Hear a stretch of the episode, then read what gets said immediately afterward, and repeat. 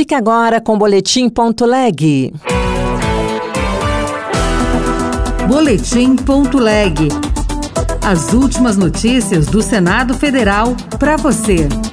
A Comissão de Assuntos Econômicos pode analisar projeto que permite pagamento de pedágio por Pix ou cartão. Há pouco tempo não conhecíamos o Pix como foi um método de pagamento. Os próprios cartões de crédito e débito são invenções relativamente recentes na história de transações bancárias. Já a Comissão de Infraestrutura tem na pauta um projeto que dá prioridade de saneamento básico a escolas e creches públicas.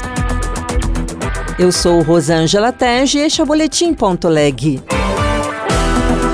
Os pedágios poderão ser pagos com cartão ou Pix. É o que vai decidir a Comissão de Assuntos Econômicos de forma definitiva.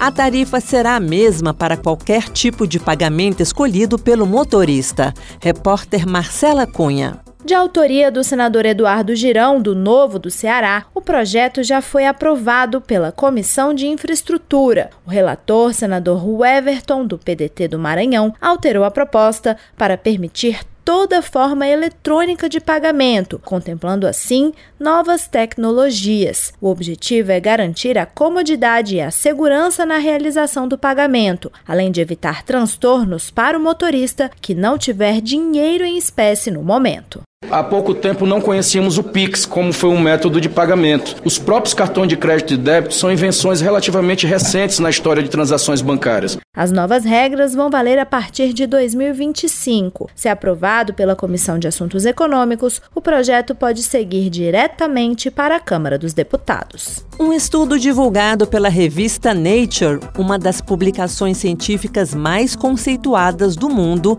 fez um grave alerta sobre o risco de extinção da floresta amazônica. 47% da floresta podem desaparecer até 2050 se o desmatamento registrado nos últimos anos continuar. Repórter César Mendes. Liderado pelos pesquisadores Marina Irota e Bernardo Flores, da Universidade Federal de Santa Catarina, o estudo leva em conta os cinco principais fatores de estresse climático sobre a Amazônia: desmatamento, aquecimento global, precipitação anual, distribuição das chuvas e duração da estação seca. A interação e a sinergia desses fatores é que pode acelerar a chegada ao ponto de não retorno, estudado há mais de 30 anos pelo climatologista Carlos Nobre que reconheceu a importância do novo alerta. Se nós continuarmos com desmatamentos, degradação da floresta e aquecimento global, até 2050 nós podemos ter quase 50% da floresta que já terá passado o ponto de não retorno o clima não volta mais a ser um clima de muita chuva, de estação seca mais curta, então a floresta não volta mais. Duas matérias em análise na CMA podem diminuir os riscos apontados pela pesquisa. A destinação de áreas rurais com floresta nativa submetida a queimadas ilegais para o reflorestamento,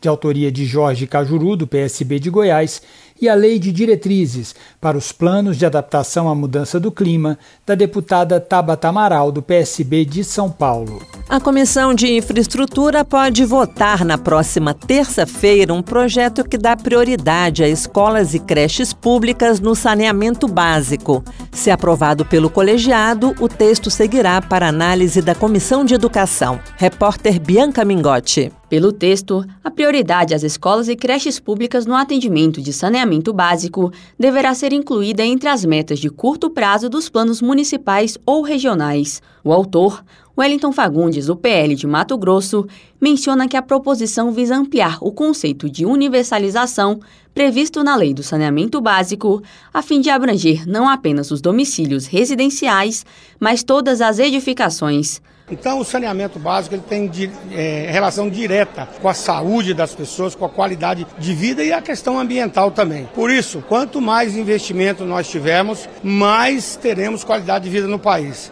Se aprovado na comissão, o texto seguirá para a análise da Comissão de Educação, onde vai tramitar em caráter terminativo. Outras notícias estão disponíveis em senado.leg.br/rádio. Você ouviu Boletim.leg. Notícias do Senado Federal.